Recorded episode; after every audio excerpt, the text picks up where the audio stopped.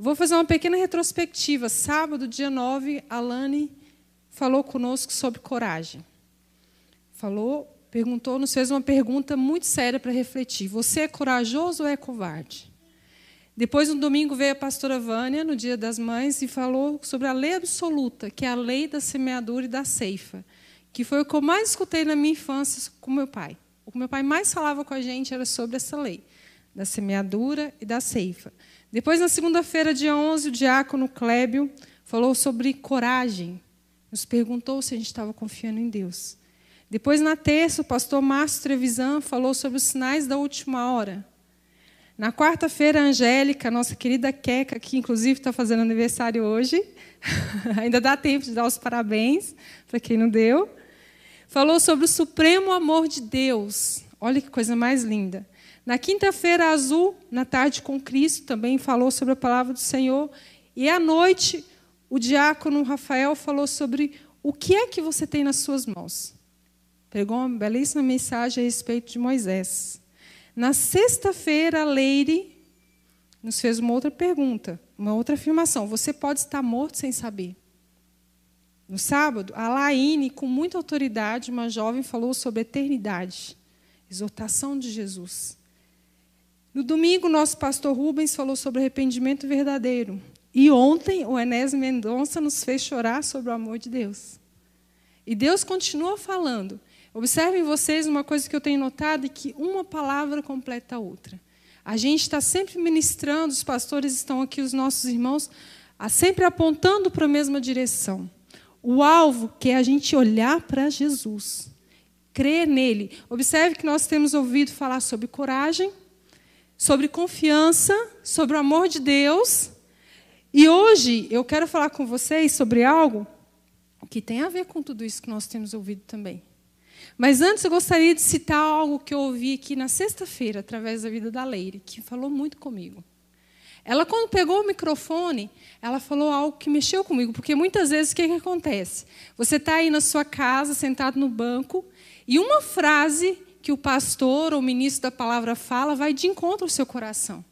E é aquela frase ou aquela palavra que o Espírito Santo usa para poder mexer nas suas estruturas. E algo que a Leire falou aqui na sexta-feira passada que mexeu comigo. Ela usou a seguinte frase, eu até anotei aqui para não esquecer: Que bom soldado sou eu se eu não me apresentar para a batalha. Que bom soldado sou eu, isso me confrontou, irmãos. E eu, que sempre gostei muito de história, lembrei de uma história que eu li quando era criança. E isso mexeu muito comigo, porque eu lembro que quando eu li essa história, eu li e reli ela, ela várias vezes, porque eu fiquei impactada. Essa história fala sobre a Segunda Guerra Mundial, sobre a Batalha de Normandia. Não sei se os irmãos já ouviram, que ficou conhecido como Dia D. Essa Batalha de Normandia foram das forças aliadas de vários países que se aliaram para enfrentar Alemanha nazista, que já tinha dominado boa parte da Europa. E essa batalha ela começou a ser feita em uma reunião anos antes, um, um ano e meio, dois anos antes, que os presidentes dos principais países aliados se reuniram para encontrar uma estratégia de guerra para conseguir barrar o exército alemão, a Alemanha nazista da época. E o que, que aconteceu? Eles decidiram, ficou decidido que no dia 4 de junho de 1944 eles invadiriam a França pela praia de Normandia. Isso foram vários exércitos do mundo todo que se uniram, que ficou conhecido como as Forças Aliadas, para poder invadir. Só que foi uma batalha que foi muito bem planejada. Ela levou meses para ser feita. E, inclusive, eles tiveram que construir lanchas especiais para fazer o desembarque dos soldados pela praia. Então, foi uma força conjunta, porque, além deles fazerem o desembarque pela praia, vários aviões partiram de vários pontos que teriam paraquedistas saltando, né, aviões jogando bombas, e os soldados, em determinados momentos, eles invadiriam pela praia. E esses barcos especiais que eles construíram não sei se vocês já viram aqueles caminhões que desembarcam em docas. Eles abrem as portas e abaixam uma rampa. E dessa forma que eles iriam desembarcar. Então, os navios chegavam, aquelas lanchas especiais com os soldados, E esses soldados eles desembarcariam através dessas rampas. Irmãos, pensa vocês na cena. Esses soldados que iriam desembarcar a infantaria, eles estavam numa posição vulnerável pela praia. E quem já viu os fortes aqui da praia? É um lugar privilegiado, alto. Então eles desembarcavam para a morte. Por quê? Eles eram recebidos com fogo. Debaixo de fogo eles eram fuzilados. E o que, que acontece? Eles desciam pela rampa, invadindo a praia, e um ia passando por cima do outro. Aquele que sobrevivia, passando por cima do outro, ia invadindo.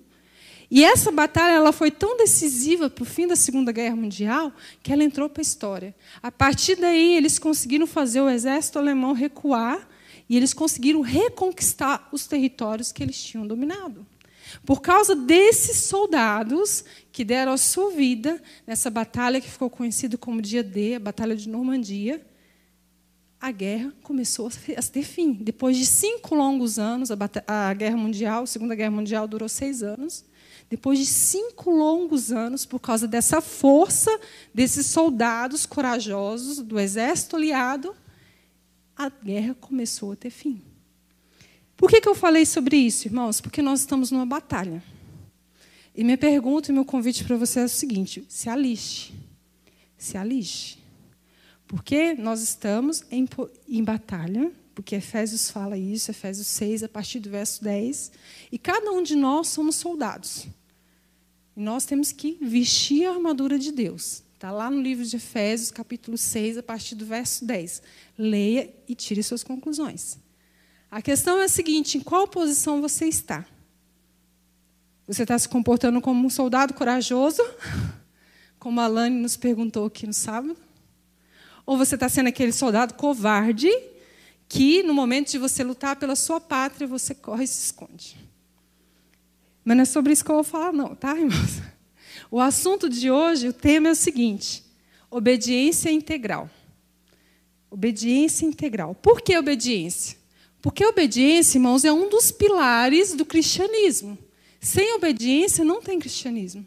Assim como a fé em Cristo, para a salvação dos nossos pecados e para a gente morar no céu, assim como o perdão, nós temos que ter obediência. Sem obediência, nós não temos como ser filhos de Deus. É um mandamento. E a obediência que nós vamos falar hoje é a vertical, de nós para com Deus. Mas veja bem, quando nós obedecemos a Deus e temos essa obediência vertical, ela reflete na obediência horizontal. Porque você vai conseguir obedecer mais fácil os filhos aos seus pais, os adultos aos seus líderes e a todas as autoridades superiores instituídas por Deus. Você jamais vai conseguir obedecer uma autoridade bem, ser submissa a algum tipo de autoridade, se você não submeter à autoridade superior. Então, essa obediência é vertical, começa com você para com Deus e depois ela reflete nos seus relacionamentos humanos. Amém? Então, vamos começar. O nosso texto base hoje vai ser dois trechos muito conhecidos na palavra de Deus. Eu gostaria que você prestasse bastante atenção. Nós vamos abrir o livro de Deuteronômio. Primeiro, nós vamos abrir capítulo 6, do verso, do verso 1 ao 9 que diz o seguinte: o título é o seguinte: O fim da lei é a obediência. Ouça bem, estes, pois, são os mandamentos, os estatutos e os juízos que mandou o Senhor teu Deus. Se te ensinassem para que os cumprisses, cumprisses na terra a que passas para possuir. Para que temas ao Senhor teu Deus e guardes todos os seus estatutos e mandamentos que eu te ordeno, tu e teu filho, e o filho de teu filho, todos os dias da tua vida, e que teus dias sejam prolongados. Ouve, pois, ó Israel, e atenta em os cumprires, para que bem te suceda e muito te multipliques na terra, que mana leite e mel, como te disse o Senhor, Deus de teus pais. Ouve, Israel, ao Senhor. Nosso Deus é o único Senhor. Amarás, pois, o Senhor teu Deus de todo o teu coração, de toda a tua alma e de toda a tua força. Estas palavras que hoje te ordeno estarão no teu coração. Tu as inculcarás a teus filhos, e delas falarás, assentado em tua casa e andando pelo caminho, e ao deitar-te e ao levantar-te. Também as atarás como sinal na tua mão, e te serão por frontal entre os olhos, e as escreverás nos umbrais de tua casa e nas tuas portas. Agora a gente vai pular lá para Deuteronômio 11, umas páginas à frente aí. Do verso 8 ao 15.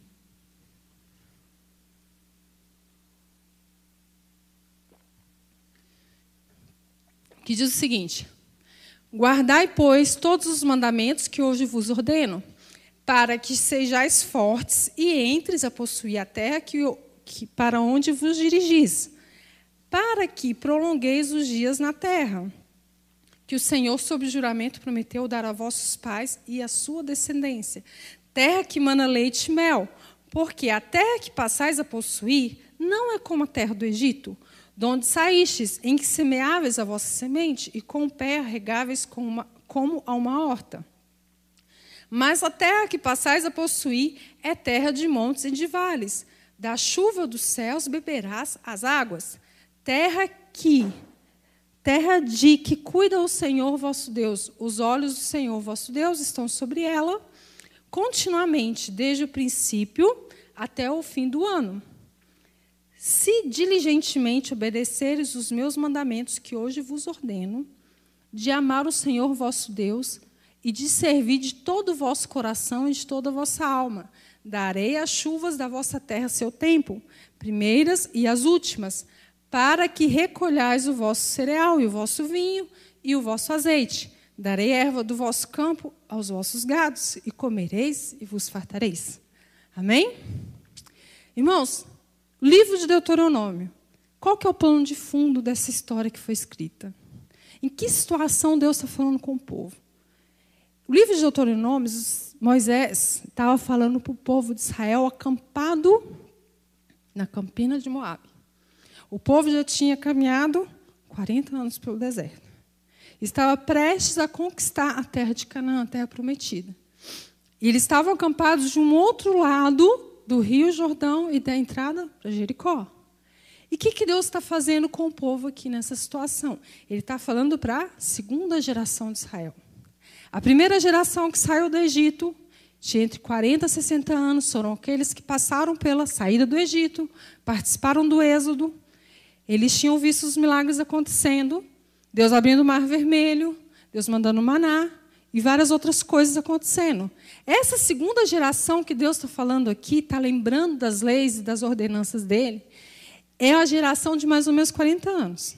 Foram as crianças que nasceram no deserto. Foram alguns que não viram tudo que Deus fez pelo povo dele na saída do Egito. Então, qual que é o destino dessa carta? Essa carta, esse, esse livro de Deuteronômio, relata as últimas semanas da vida de Moisés. Então, Deus ele está lembrando o povo dele que ele está convocando a segunda geração de Israel a confiar no Senhor e ser obediente à aliança que Deus fez com o povo dele lá no Monte Sinai, a primeira geração.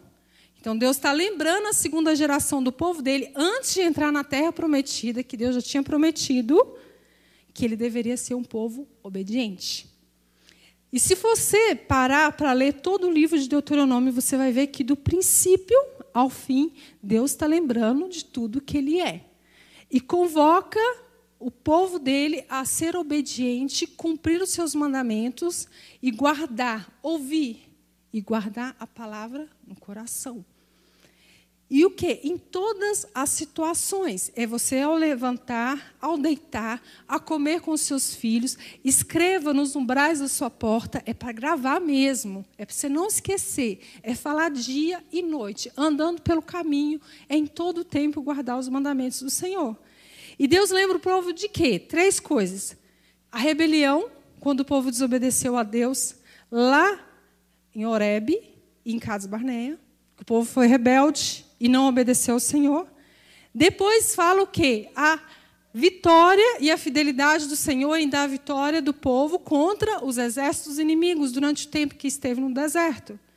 E depois convoca o povo a tomar a terra que Deus prometeu através da vida de Josué conquistar. Então Deus, ele lembra o povo dele que ele quer o quê? Obediência. E ele lembra isso todo o livro de Deuteronômio. E se você continuar ali a, a leitura aqui do livro de Deuteronômio, eu vou deixar isso como lição de casa. Quando acabar aqui, você vai para sua casa, você lê. Leia o capítulo 28 inteiro. O capítulo de 28 de Deuteronômio eu acho fantástico. É o tipo de capítulo que você tem que ler, eu acho que pelo menos uma vez por semana, para você não esquecer. Por quê? São 68 versículos. Irmãos, não liga não, mas eu gosto muito de dados, viu? Vocês vão ouvir falando muita coisa sobre isso. O que, que acontece? Do verso 1 ao verso 14, Deus fala sobre as bênçãos decorrentes da obediência. Está lá, o título, Deuteronômio 28. Bênçãos decorrentes da obediência. 14 versículos. A segunda parte do capítulo Deuteronômio 28 fala o quê? Os castigos da desobediência. E são, sabe quantos? 54 versículos. Se você fazer um cálculo matemático, você percebe que são quatro vezes mais, 3, alguma coisa. Ou seja, as bênçãos são 14 versículos, as maldições ou os castigos são 54 versículos. Ou seja, é uma proporção muito maior. E isso lembra Êxodo 25. O que, que Êxodo 25 fala? Que Deus visita a maldade dos pais nos filhos até a terceira e quarta geração três ou quatro gerações são visitadas por causa da maldade dos pais. E se você for observar, a Bíblia não tem nada fora de contexto, não tem nada solto, não tem nada que não faça sentido. Então, isso me impressiona. Por isso que Deus requer de nós a obediência. E o que, que Deus, ou o Pai, nosso terreno, faz com alguém que é desobediente? À luz da Bíblia, irmãos. Estou falando de, de, disciplina bíblica. Não é o que o mundo prega aí, não. Essa psicologia pós-moderna que é só conversar, né, Angélica? Tudo é conversa. Ah, não, vamos levar para o psicólogo. Não pode bater. Né, gente? O que, que a gente escuta falar aí? Estou falando da Bíblia. O que, que a Bíblia fala sobre disciplina? Vara, né, pastor? Só para dar um gostinho, só uma palhinha. Provérbios 13, 24. Presta atenção, irmãos. A Bíblia é para ser examinada nos detalhes. O que retém a vara aborrece a seu filho, mas o que o ama, cedo o disciplina. Vara aqui é aquela de marmelo mesmo, viu? Você vai lá no pé, colhe, limpa direitinho. Uma de goiaba que não quebra de jeito nenhum. Aí você limpa, deixa lá reservado e quando precisa você usa. É essa vara que Deus está falando aqui. Então, quem ama, cedo disciplina. Então, se você é pai e mãe, assim como eu, você corrige de vez em quando. Irmãos, eu vou falar para vocês, dói mais na gente do que na criança. Porque eu já precisei usar a vara com a minha filha. Vou falar para vocês, o dia que eu precisei usar, não foi uma nem duas, precisou de ser mais vezes, doeu mais em mim do que nela. Mas é impressionante o efeito que a vara tem. Eu creio que quando a Bíblia fala de vara, ela sabe o efeito que dói, dói de verdade. E eu vou falar para vocês, pessoas da minha geração, o Rubens está aqui, da geração dele, de outros que estão aqui, que apanharam de vara, assim como eu, não deixei de amar meu pai e minha mãe por isso. Muito pelo contrário. Hoje eu amo mais ainda, porque eu vi, eu vejo através do que eu tenho que fazer com minha filha, o tanto que eles não me amavam. Por isso eles me corrigiam. Só que, geralmente, a criança, na, na fase que está, que precisa ser corrigida com vara, não entende isso. Mas a gente não deixa de amar pai e mãe por isso. E olha só o que, que a Bíblia fala sobre Deus, o nosso Pai, sobre a disciplina dele. Sabe, pois, isso Deuteronômio 8,5. Sabe, pois, no teu coração que como um homem disciplina seu filho, assim te disciplina o Senhor teu Deus. Então, do mesmo jeito que um pai que ama o filho disciplina o seu filho, Deus disciplina os seus também. Porque o Senhor, isso Hebreus 12, 6. Porque o Senhor corrige a quem ama e açoita todo a quem recebe. Isso está lá em Hebreus 12, 6. Se você continuar a leitura do capítulo 12 de Hebreus, a partir do verso 6, você vai entender a disciplina de Deus, como ela é eficaz, por que, que ela funciona e por que, que Deus aplica. E sabe o que, que atrapalha, irmãos, a nossa obediência ao Senhor? Os nossos argumentos. Porque se tem alguma coisa que nós somos bons é argumentar com Deus. Sabe aquela obediência integral, sem questionamento? Não, Senhor, eu vou, amém. Sem entender mesmo, mas eu vou. Não, mas a gente quer saber tudo. Ah, por quê? Ah, não, Senhor, eu não vou. Ah, não, mas para que, que o Senhor está fazendo isso comigo? Por que, que eu tenho que obedecer o meu pastor? Né? Aí começam as resistências, as perguntas e nada de obedecer 100%. A obediência integral. E eu gostaria que a gente extraísse um exemplo da palavra de Deus que eu vejo uma grande lição nessa passagem. A passagem da viúva e o azeite, que está escrita lá no livro de 2 Reis, capítulo 4, do verso 1 ao 7. Irmãos, eu vejo um exemplo fantástico. Nós vamos aqui aprender algumas lições nessa passagem, e o que mais me surpreende é o seguinte: a situação que aquela viúva estava e a disposição que ela tinha de obedecer sem questionar, que é algo raro hoje em dia. Geralmente, o que, que nós fazemos, assim como as crianças? Depois de umas varadas, né? Depois que dói no lombo, a gente vai e obedece. Mas aquela disposição de obedecer sem questionar e rápido, ah, meu Deus, isso é raro. Isso é difícil. Vamos lá, irmãos? Abra sua Bíblia em 2 Reis, capítulo 4. Vamos ler verso 1 ao 7. Diz o seguinte: o título: Eliseu aumenta o azeite da viúva. Certa mulher, das mulheres dos discípulos dos profetas, clamou a Eliseu, dizendo: Meu marido, teu servo, morreu, e tu sabes que ele temia o Senhor.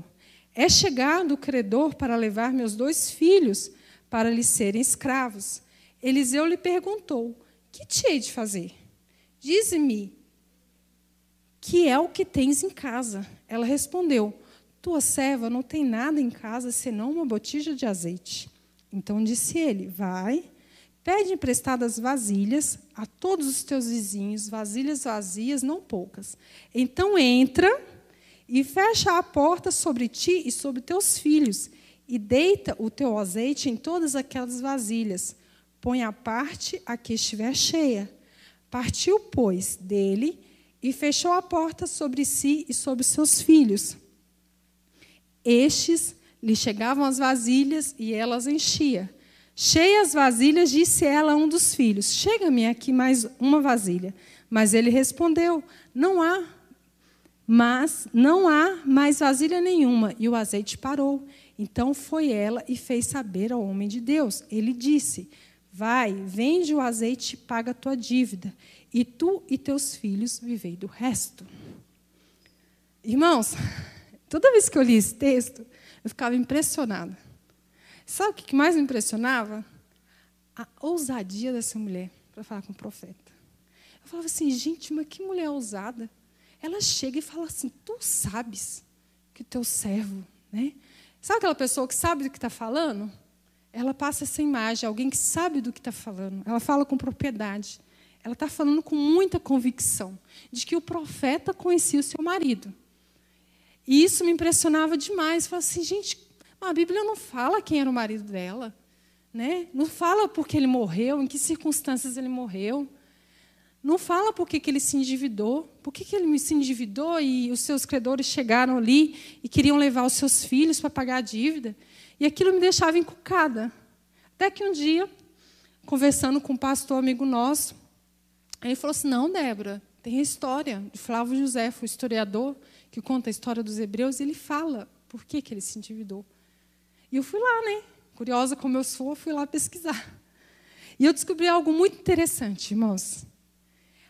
O Flávio Josefo, na história que ele conta do povo hebreu, ele fala até o nome do marido dessa mulher.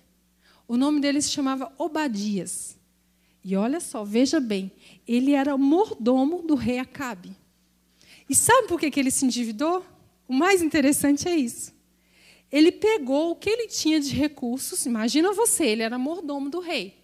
Então, ele tinha um trabalho dentro da corte, ele trabalhava lá no palácio. Significa que, ele tinha alguma coisa. Cuidava da sua família, mas ele pegou dos recursos pessoais dele e ajudou a salvar a vida de 100 profetas. Naquela época que Jezabel ficou furiosa, lá em, em 1 Reis, capítulo 19, depois daquela ocasião que Elias, no Monte Carmelo, orou e Deus mandou fogo do céu consumir o altar, e ela falou: Agora eu vou matar você. E ela começou a perseguir os profetas. Exatamente nessa época, o marido dessa viúva pegou e começou a alimentar e esconder 100 profetas. E o que, que aconteceu? Ele morreu. Parou de receber o salário como mordomo do rei. E aquela mulher ficou endividada. Ou seja, não tinha mais recursos para ela e para os profetas. O marido dela tinha morrido. E olha só a lição que nós podemos extrair desse texto. Veja bem, verso 1. Olha só.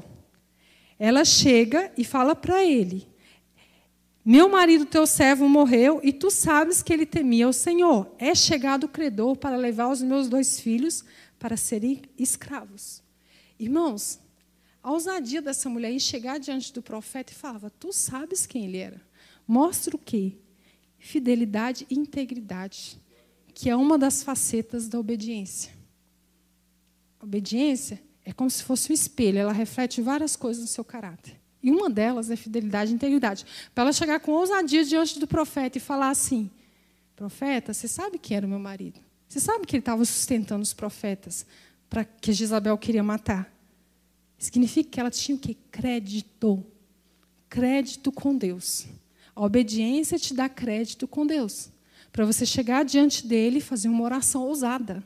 Que foi o que essa viúva fez ela fez uma oração com ousadia. Isso mostra o quê? Que seu marido instruía sua família. Que ele era um marido que, além de sustentar os profetas, ele dava exemplo dentro de casa. A sua esposa soube a quem recorrer no momento que o marido faltou. Sabia quem deveria ouvir. O profeta correu lá em Eliseu para pedir auxílio, para pedir o quê? Uma orientação, para saber o que ela faria de ali em diante. Veja bem, irmãos, a situação de uma mulher naquela época era a seguinte: Parecia que ela tinha só um problema da dívida, certo? Mas era só a ponta do iceberg. Se você observar na cultura judaica na época, vamos ver a situação que ela se encontrava. Primeiro, ela havia perdido o marido, ela era viúva. E ela estava numa total situação de vulnerabilidade econômica e social. Por quê? Quem era mais discriminado naquela época? Órfãos, viúva, além de ser mulher, ela era viúva. E estrangeiros. Tanto é que na Bíblia, se a gente ler lá em Deuteronômio, Deus instituiu a justiça social, que o quê? Eles deveriam cuidar de órfãos, viúvas e estrangeiros, porque eram os mais discriminados na sociedade na época. De repente, ela, além de ser mulher, estava viúva. E o mais curioso de tudo era o seguinte: a viúva herdava as dívidas, mas não herdava a herança. Olha só que coisa. O marido morreu, sabe quem que ficava com a herança? Se ele tivesse filho, os filhos. Se ele não tivesse filhos, era passado por os irmãos ou o pai dele. Mas a mulher não rapava nada. Ela ficava com a dívida. É meio revoltante. Né? Ainda bem que nós nascemos nessa geração, mulherada. É, dependia de Deus, irmãos. Só de Deus. E olha que estranho. Então ela estava ameaçada de perder seus dois filhos. Viúva, sem ter como se sustentar, Aí os credores batem na porta dela e falam assim: e agora? Quero dinheiro. Então me dá seus filhos aí, já que você não tem como me pagar. E ela também seria levada como escrava, com certeza, para poder pagar a dívida. E, irmãos, ela já tinha ficado sem marido, agora estava correndo risco de ficar sem os dois filhos, que era tudo que ela tinha. Pensa vocês. E por incrível que pareça, irmãos, a gente está numa sociedade ocidental. Isso ainda é muito comum no mundo oriental. Existem alguns países, né, como a Índia, por exemplo, algumas cidades, algumas regiões, que as mães, quando estão endividadas, oferecem às suas filhas virgens para pagamento de dívida. Ainda existe isso. E pensa você, infelizmente ainda existe. Ela não tinha como se sustentar dali em diante. O que, que ela fez? Toda a fonte de sustento que ela tinha para viver vinha do seu marido. Então ela passaria o quê? Ou viver de esmolas, ajuda de outras pessoas, ou ela poderia recorrer ao profeta. ou ela seria levada como escrava. Ela não podia fazer como as mulheres hoje em dia fazem: oh, vou colocar meus filhos na creche e vou trabalhar. Não pode, não tinha condições disso, não existia essa possibilidade para ela. Veja bem, aí ela vai procurar o profeta Eliseu e faz a seguinte pergunta. Aí ela faz a pergunta para o Eliseu, né? E, não, perdão, Eliseu faz duas perguntas para ela. Qual que foi a pergunta? Eliseu lhe perguntou, verso 2: Que te hei de fazer? Diz-me o que é que tens em casa. Irmãos, tem um, uma chave, algo maravilhoso que Deus quer nos ensinar através dessas perguntas que Eliseu faz para ela. Isso, irmãos, que Eliseu disse para ela: Que te hei de fazer? Não sou meio sem educação? Poxa vida, a mulher já estava desesperada, sem marido, os homens queriam levar os filhos dela como escravo. Aí Eliseu vira e pergunta assim: O que, que eu vou fazer para você, mulher? Isso denota, irmãos, claramente que Eliseu não tinha solução para o problema dela. Ele não tinha, que ele era homem, assim como ela. Mas ele tinha a instrução de Deus para a vida dela. Ele poderia orientar de acordo com o que Deus falaria com ele. E depois vem a segunda pergunta: Diz-me o que você tem em casa. O que, que você tem em casa? Que, que nós podemos aprender com isso, irmãos? Que Deus ele vai usar o que a gente já tem. Todos nós recebemos algo de Deus. E Ele quer que nós usemos aquilo que Ele nos deu, que nós somos criados para ser, para suprir as nossas necessidades e ajudar as outras pessoas. O problema, muitas vezes, é que a gente acha que nós não temos nada a oferecer para Deus. Absolutamente nada. Você acha que é desprovido de capacidade intelectual, né, para poder fazer alguma coisa relevante, ou alguma habilidade, por exemplo, musical para tocar, algum, ou alguma habilidade para poder pregar, enfim, cada um de nós nos questionamos de uma forma diferente, mas Deus colocou alguma coisa especial em você. Todos nós temos uma identidade que Deus nos marcou. Só que nós temos que descobrir isso. Cada um de nós temos uma característica especial que Deus colocou em nós. E nós temos que descobrir isso. E ela fez um autoexame. Rapidinho ela pensou. Falou assim, o que, que eu tenho em casa? Eu tenho que dar uma resposta para o profeta. Eu tenho que sair dessa situação de escravidão, senão eles vão me levar os filhos. O que, que eu tenho? E ela falou, ah, eu tenho uma botija de azeite. Então ela lembrou de alguma coisa que ela tinha para oferecer. A partir disso, Deus começou a operar o um milagre na vida dela. A partir de algo que ela já tinha, Deus trabalhou para poder suprir a sua necessidade. E aí nós vemos a outra lição que esse texto nos ensina. Capítulo 4, versos 3 e 4. Então ele disse, o profeta, vai, pede emprestada vasilhas a todos os teus vizinhos, vasilhas vazias e não poucas. Então entra Fecha a porta sobre ti e sobre os teus filhos, e deita o teu azeite em todas aquelas vasilhas. Põe a parte a que estiver cheia. Irmãos, aqui o profeta dá uma orientação detalhada para ela. Ele fala: primeiro você vai, você vai pedir vasilhas vazias, emprestadas a todos os seus vizinhos. Você corre e pega com todos. Depois você vai, entra na sua casa, fecha a porta, detalhes. O profeta vai dando detalhes do que ela deveria fazer. Você vai fechar a porta sobre você e só você e seus dois filhos. Você vai pegar a botija de azeite e vai colocar em cada uma daquelas vasilhas. E vai encher. Vai encher uma, vai encher outra. E detalhe, ele fala: pegue emprestado, mas não poucas, bastante, muitas. E vai enchendo, vai enchendo e vai colocando a parte que estiver cheia. Vai colocando a parte. E exatamente como o profeta ensina, essa mulher vai e faz. Irmãos, não parece uma coisa meio maluca? Se você parar para observar, friamente aqui a situação. A mulher já está desesperada, não sabe o que vai fazer. Aí o profeta fala: você vai pegar um monte de vasilha emprestada, entra na sua casa sozinha, você e seus filhos, fecha a porta e vai enchendo cada uma, cada uma. É uma situação, irmãos, assim, que se fosse nós, talvez a gente falasse, não, loucura. O que, que eu vou fazer com um monte de vasilha vazia em casa? Ela agiu exatamente como o profeta mandou que ela agisse. Qual tem sido a nossa postura diante da ordem e da orientação do profeta do Senhor? Diante da palavra dele. Será que nós fazemos isso sem questionar? Porque nos versículos seguintes, a gente não vê ela perguntando ao profeta: por que, que eu vou fazer isso? Para que, que eu vou pegar um monte de vasilha? Por que, que tem que ser eu e meus filhos? Só nós dois. Eu não posso chamar meu parente para me ajudar a buscar as vasilhas? Ou para me ajudar a encher? Meus filhos são pequenos.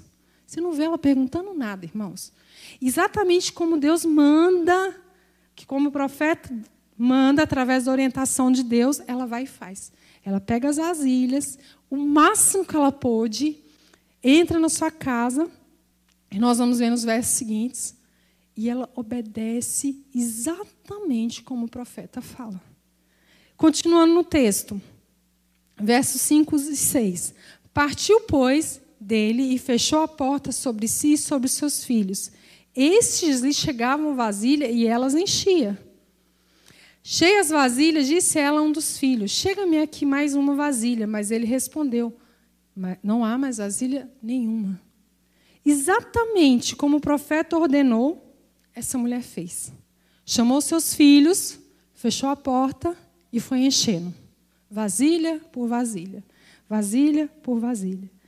E aqui, ó, no verso 7, chega-me aqui mais uma vasilha. Mas ele respondeu: não há mais vasilha nenhuma. Detalhe: o azeite parou. Depois que ela encheu a última vasilha, Deus supriu até o máximo da capacidade que ela tinha de absorver. Aí o azeite parou. E eu te faço uma pergunta, nós trazemos isso para os nossos dias hoje. Qual o seu nível de comprometimento com as coisas que você se propõe a fazer?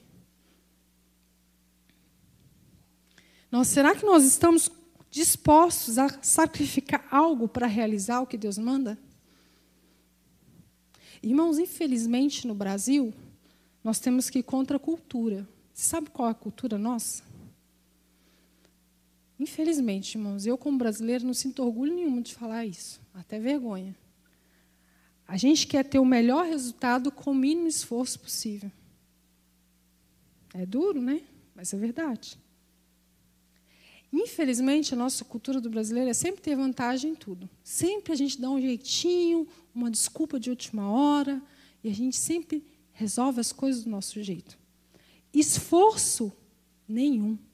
Você sabe o que, que a palavra, que, que, que a imagem me remete, a palavra esforço?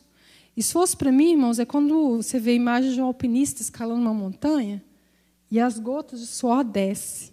E ele está ali com todos os músculos dele fazendo força para subir um obstáculo.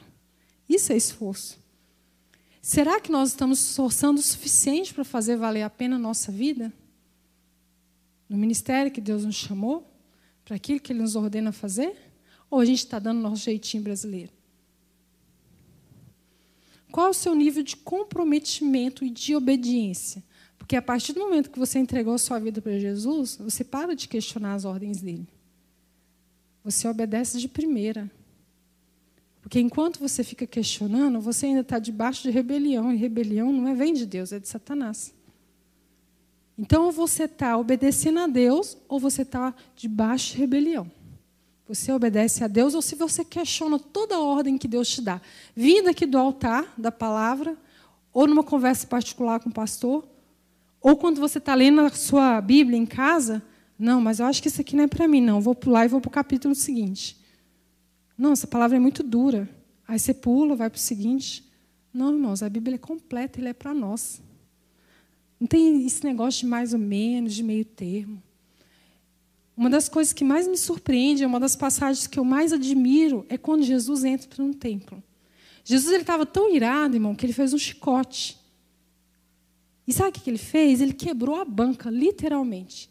Ele desceu o chicote naquele povo que estava fazendo a casa de Deus comércio. Aí você às vezes acha que a palavra que o pastor está pregando é muito dura. Mas esse é o padrão nosso.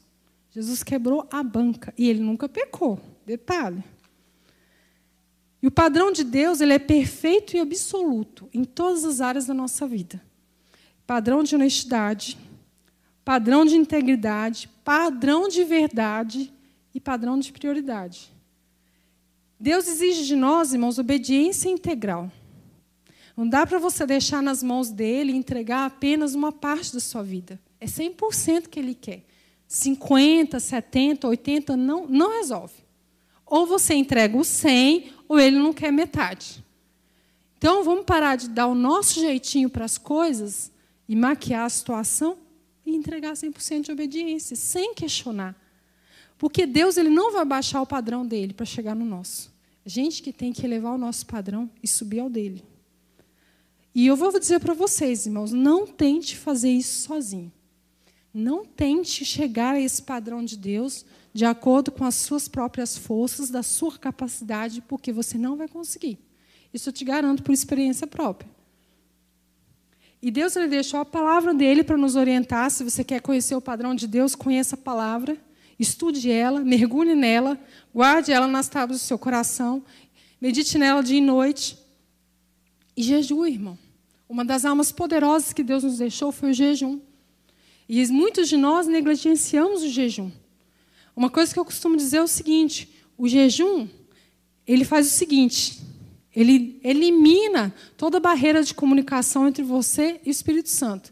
É como se você tivesse uma ligação e tivesse aquela chiadeira. Você não escuta nada do que a pessoa está falando do outro lado. Aí, de repente, a linha fica limpa, sai o ruído de comunicação e você consegue ouvir o Espírito Santo mais claramente. Muitas vezes a gente quer resolver as coisas do nosso jeito, na nossa força, na nossa vontade, e a gente não consegue. Então, sabe o que você tem que fazer, irmão? Mata a sua carne. E o jejum é maravilhoso para isso. Você sabe por quê? A nossa carne ela grita 24 horas por dia, ela quer domínio sobre nós. Você está com fome, você já viu aquela situação que você está com fome, se você não comer, você fica desesperado? É sua carne pedindo comida. Você está com sono, dá um mau humor, dá uma, sabe? Você fica enjoado, fica chato. Enquanto você não descansa, você não melhora. É a sua carne gritando. Então, a gente tem que domar a nossa carne. Se você quiser fazer as coisas pela sua vontade, pela sua própria força, o sucesso vai ser zero, irmãos. Porque a, a Bíblia nos ensina. Jesus, ele jejuou, ele foi para o deserto, ficou lá o quê? 40 dias em jejum. E depois, ele estava preparado e foi levado pelo Espírito Santo para ser tentado pelo diabo. Então, ele estava preparado porque o quê? Ele, se, ele jejuou, ele se preparou. E aqui eu quero abrir um parênteses e contar uma experiência minha sobre obediência.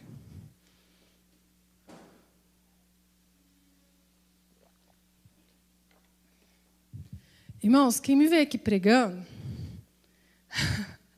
não sabe a luta que foi, irmãos. Qualquer dia vocês perguntam para o Rubens. Vou te contar o que Deus fez comigo para eu conseguir obedecer. Você sabe aquele, aquela situação que não foi pelo amor, foi mais pela dor? O que, que aconteceu, irmãos? Não sei se vocês lembram. Era assim, o Rubens me chamava para ministrar, eu sempre tinha uma desculpa. Falava, não, amor, não dá, eu tenho que preparar. E minha preparação era dois meses, né? Tinha que ficar dois meses preparando para a palavra que ia ministrar. Não dou conta, eu acho que eu não consigo. E ficava nesse lenga-lenga. Depois vocês conversam com ele que ele te conta. Aí, irmãos, vocês lembram aqui do ano passado, né? Que a gente foi fazer o passeio das famílias, no Dia das Crianças que, que aconteceu? Nós marcamos a data, nos reunimos com o núcleo infantil. E eu falei assim, gente, a coisa vai ser feia. Vamos orar e jejuar. A Azul está aqui, ela lembra dessa reunião, né, Azul? Fizemos 50 dias de jejum, irmãos, para a gente fazer o dia das crianças em família, no sítio. Só que Deus me mostrou em sonho que Satanás estava furioso e a retaliação ia vir dentro da minha casa, que era para eu vigiar e tampar as brechas. Beleza, irmãos. Gente, e a coisa foi ficando difícil. Meu Deus, como é difícil organizar um evento. não sabia que era tanto. E um pastor amigo nosso, muitos conhecem aqui a história, ofereceu o sítio para a gente fazer o evento. E eu estava tranquila, estava cuidando dos detalhes da organização, camiseta, né, alimentação, porque a parte mais cara era o aluguel do espaço. E de repente nosso amigo ofereceu: vocês podem ir lá, ficar o dia, o tempo que vocês quiserem, vocês não vão ter a despesa do aluguel. Beleza, estava lá correndo com as outras coisas. Faltando três semanas, irmãos, para o evento acontecer, o pastor Joel me liga. Fala, Débora, aconteceu um problema sério aqui. Oficial de justiça está aqui e eu estou recebendo uma ordem de despejo. Não vai dar para o evento ser aqui mais. Meu Deus, eu fiquei desesperada. Eu falei, Senhor, eu sabia que ia ser difícil, mas não sabia que ia ser tanto, né? Três semanas por evento, a gente não tem lugar mais, o que, que eu vou fazer? E os irmãos foram lá, abriram, abriram trilha no meio do mato. E o evento era o quê? Comunhão, oração e aventura. Então a gente já tinha preparado um momento de comunhão, oração e aventura. E agora não tem mais aventura? Não tem trilha? E os irmãos ficaram semanas indo lá, preparando o caminho, abrindo o mato deixando tudo certo para a gente passar o dia. De repente, nada. Eu falei, Senhor, e agora?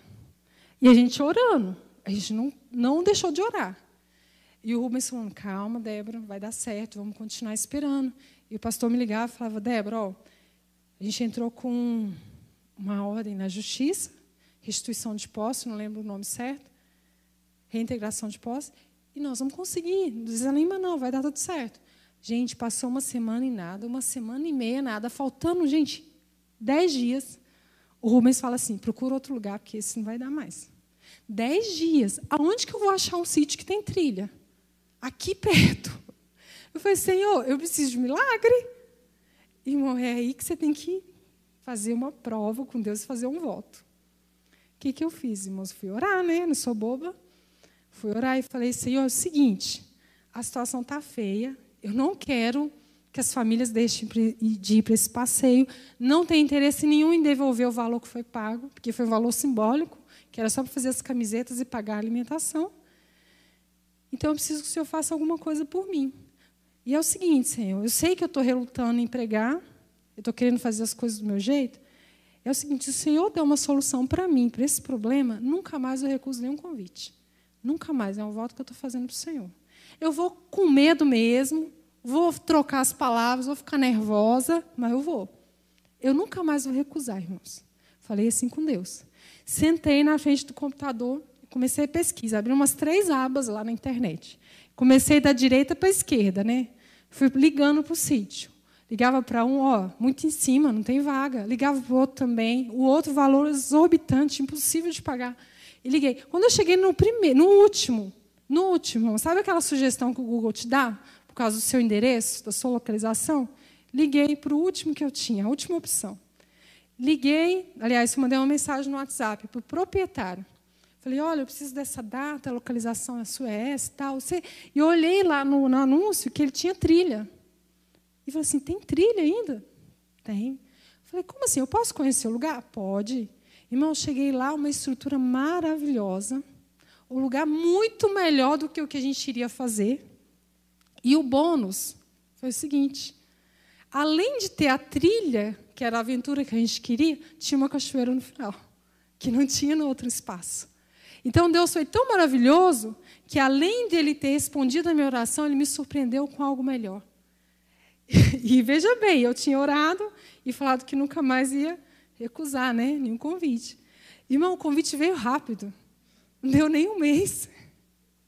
No mês seguinte, eu estou na casa do Bispo Haroldo. O Bispo Haroldo fala assim: Ô, Débora, você ministra lá na igreja? Gente, justo na sede. Assim, não podia ser na congregação de Pirapora, que tem menos gente. Não, mas foi justo na sede, no culto de quarta-feira. Eu falei, vou, pastor. Claro que eu vou. Mas dentro eu estava falando, meu Deus, o que, que eu vou fazer? Vou ter que ir. Eu falei para Deus que eu não ia falar nunca mais, não. E muitas vezes, irmãos, alguns irmãos chegam para mim, Débora, você é ministra? Ministro. Mesmo, às vezes eu não posso, por causa do horário, da agenda, estou sem um carro, o dia eu tenho uma consulta. Eu falo, não, mas eu vou outro dia. Eu não posso nesse dia, mas eu vou no próximo. Por quê, irmãos? Meu compromisso é a minha palavra com Deus. Porque Ele cumpriu a parte dele e a minha. Eu não posso agora mais. Irmãos, e Deus, Ele cobra. Não brinque com Deus. Porque se precisar, Ele desce a vara. Vamos lá, continuar? Verso 7 da palavra. Para a gente encerrar aqui, em 2 Reis, capítulo 4, verso 7. Já até perdi aqui, deixa eu achar.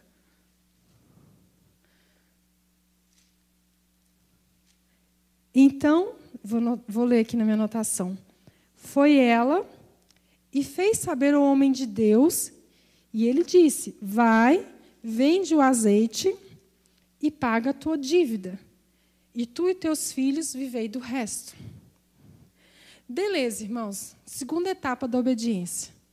A primeira, ela já tinha cumprido. Ela fez exatamente como o profeta mandou. Ela pegou todas as vasilhas, fechou a porta e encheu uma a uma. Beleza, o milagre estava feito. Ótimo, estou com os meus problemas resolvidos. Não estava fácil, o problema dela estava resolvido. Mas não, ela foi obediente de forma integral. Ela não ficou feliz só com a primeira parte. Ela foi procurar o profeta e contar que o milagre aconteceu. Aí, irmão, vem a segunda parte da bênção. Porque ele deu a segunda etapa da obediência, daquilo que ela deveria fazer. E uma coisa, irmãos, voltando aqui um pouquinho, que eu descobri é o seguinte: primeiro você fala assim para Deus, depois ele te mostra como você vai fazer. Sabe qual era um dos meus maiores medos de ministrar a palavra? Era saber o que falar. Mas eu descobri o seguinte, irmão, pode parecer bobeira para alguns eu falar isso aqui, mas quem ministra vai entender. Pode parecer ingenuidade, mas não é, irmãos. Você descobre que quem dá a palavra é o Espírito Santo. A palavra não é sua. Você está aqui apenas como a pessoa que ele usa, mas a palavra é de Deus. Você não vai falar de você, você vai falar do que ele quer. E só que eu descobri isso, irmãos, depois que eu aceitei. Depois que eu parei de falar, não. Porque antes, a minha incredulidade, minha desobediência era tão grande que eu não conseguia enxergar isso. Só que Deus só me revelou isso depois. Ou seja, Deus só vai te dar o segundo passo quando você der o primeiro. Você tem que ir pela fé, senão Ele não vai te mostrar tudo de uma vez. O que, que ela fez? Ela foi e fez saber o homem de Deus. Foi lá e falou com o profeta: Profeta, deu certo. Estou lá com as minhas vasilhas, tudo transbordando de azeite. Aí ele falou: Então, peraí, minha filha, agora você vai fazer o seguinte: você vai, você vai vender o azeite, depois você vai pagar a sua dívida, e depois você vai viver, você e os seus filhos vão viver do resto.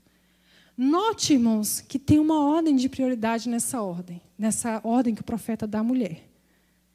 Ela não foi, ficou, ficou eufórica e foi fazer do jeito que ela queria. Não, ela procurou o profeta e ela fez exatamente como ela fez a primeira vez. Foi lá, vai. O que, que, é isso? A ordem. Vai, toma uma posição, toma uma atitude, se mexe. Você vai ter que fazer alguma coisa. Deus não vai colocar dinheiro nas botijas, não. Depois, você vai vender o seu azeite. Você vai ter que ir até o mercado, vender o seu azeite, transformar a sua mercadoria em dinheiro para pagar a sua dívida. Segunda parte.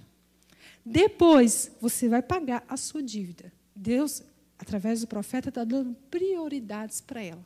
Etapas que ela tinha que cumprir. Irmãos, pensa você, uma viúva com dois filhos, provavelmente era criança. Você acha que ela não tinha outras prioridades, não? Você acha que ela não estava precisando de comprar roupa para os filhos?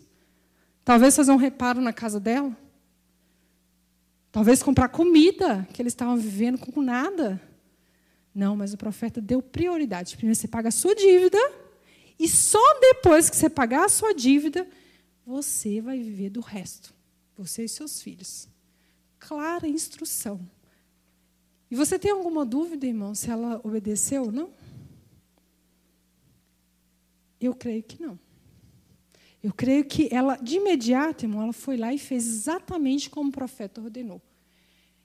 Deus, ele não iria colocar dinheiro ali para ela. Ela precisou fazer a parte dela. Ela precisou ir no mercado para poder transformar aquela bênção, aquela mercadoria que Deus tinha colocado nos, nos potes ali, o azeite, que na época era uma mercadoria de alto valor, não era barato, era caro, em dinheiro, para ela conseguir ficar livre da dívida que ela tinha. E só depois que ela pagou todas as suas dívidas que ela poderia viver com o restante. A instrução do profeta foi clara.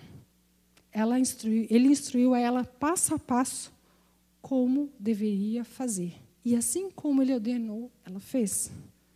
Irmãos, Deus ele está interessado em suprir as nossas necessidades, mas ele está muito mais interessado no nosso relacionamento com Ele, em obediência. Isso para Ele é muito mais importante. Irmãos, clame a Deus e procure o profeta de Deus em busca de sabedoria e conselhos. Não tente resolver do seu jeito. Se disponha a pedir ajuda quando você precisar. Não queira achar que você resolve tudo sozinho. Tenha humildade para pedir, talvez, alguma coisa emprestada para o seu irmão, para o seu vizinho. Admita a sua necessidade. Envolva a sua família. Sua família tem que saber o que acontece com você na sua casa. Permita que eles participem do seu esforço. Irmãos, a viúva foi abençoada por vender o azeite. Deus ele supriu a sua necessidade. E você? Você tem obedecido a Deus integralmente?